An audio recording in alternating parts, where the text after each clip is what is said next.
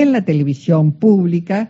Y nos vamos a ir al encuentro de Nico Álvarez, que está allí en Canal 7. Hola Nico, ¿cómo te va? Hola Luisa, qué gusto saludarte. Para nosotros también. Bueno, bienvenido y escuchamos, bueno, con mucha atención.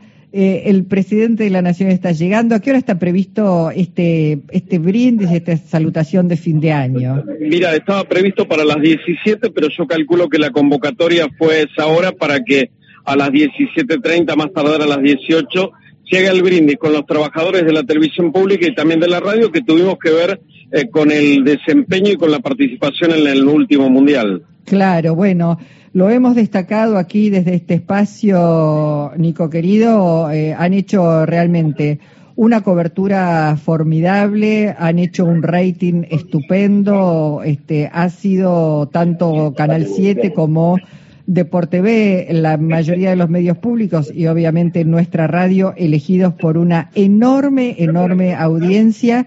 Y la verdad es que, eh, como siempre decimos, en la defensa de los medios públicos, la gratuidad, la amplitud, la pluralidad que tienen, es muy, muy importante que hoy el presidente esté allí saludando y dando, bueno, de alguna manera esa palmada y ese apoyo, ¿no? Sí, por supuesto, de la máxima autoridad que tiene el país y además el respaldo que hemos recibido eh, por parte de las autoridades, tanto del canal y fundamentalmente de la radio, nuestro querido amigo eh, Paul Lesica. ¿Tengo un minuto, Luisa? Sí, claro.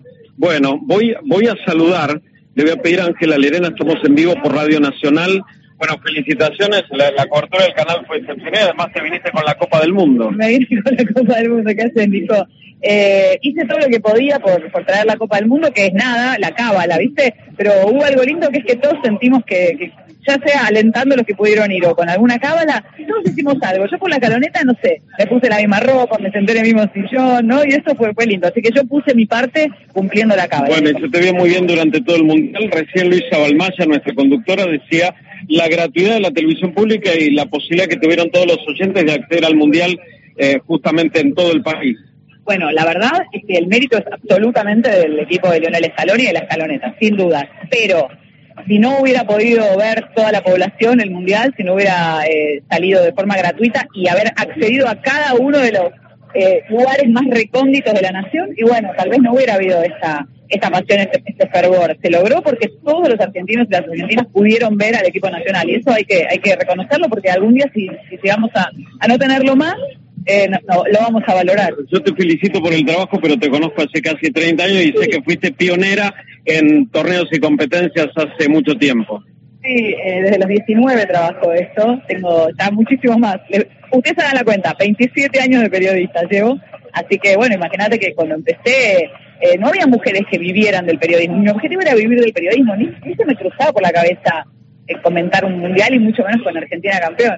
Eh, era vivir del periodismo deportivo. Y, cuando yo empecé con esto eh, a estudiar periodismo deportivo, ninguna mujer vivía el periodismo deportivo. Fue una apuesta desde la pasión, desde el amor, que hoy, 27 años después, siento que, que, que, tuve una recompensa por ahí hasta más grande de lo que de lo que me merecía, pero sí de alguna manera eh, fue, yo, yo me merecía poder poder eh, tener, sí. tener, una alegría porque le dediqué muchísimo tiempo, muchísimo amor. En buena hora y felicitaciones. Bueno, muchas gracias. No la dejes ir, Nico. y para todos los oyentes, eh, compartámoslo porque realmente es, es algo que vale que, la pena. Vale Nico. la pena y que es de todo, porque todos somos argentinos. Está muy bien, muchas gracias. Ángela Lerena, Luisa con eh, nosotros, así que me parece que valía la pena el testimonio. Sí, te decía que no la dejes ir porque la verdad, mientras este, escuchaba este, cómo, cómo vivió este, este mundial, pensaba claramente argentinos y argentinas en cualquier rincón del país pudieron ver gratuitamente y seguir a nuestra selección y escuchar los relatos,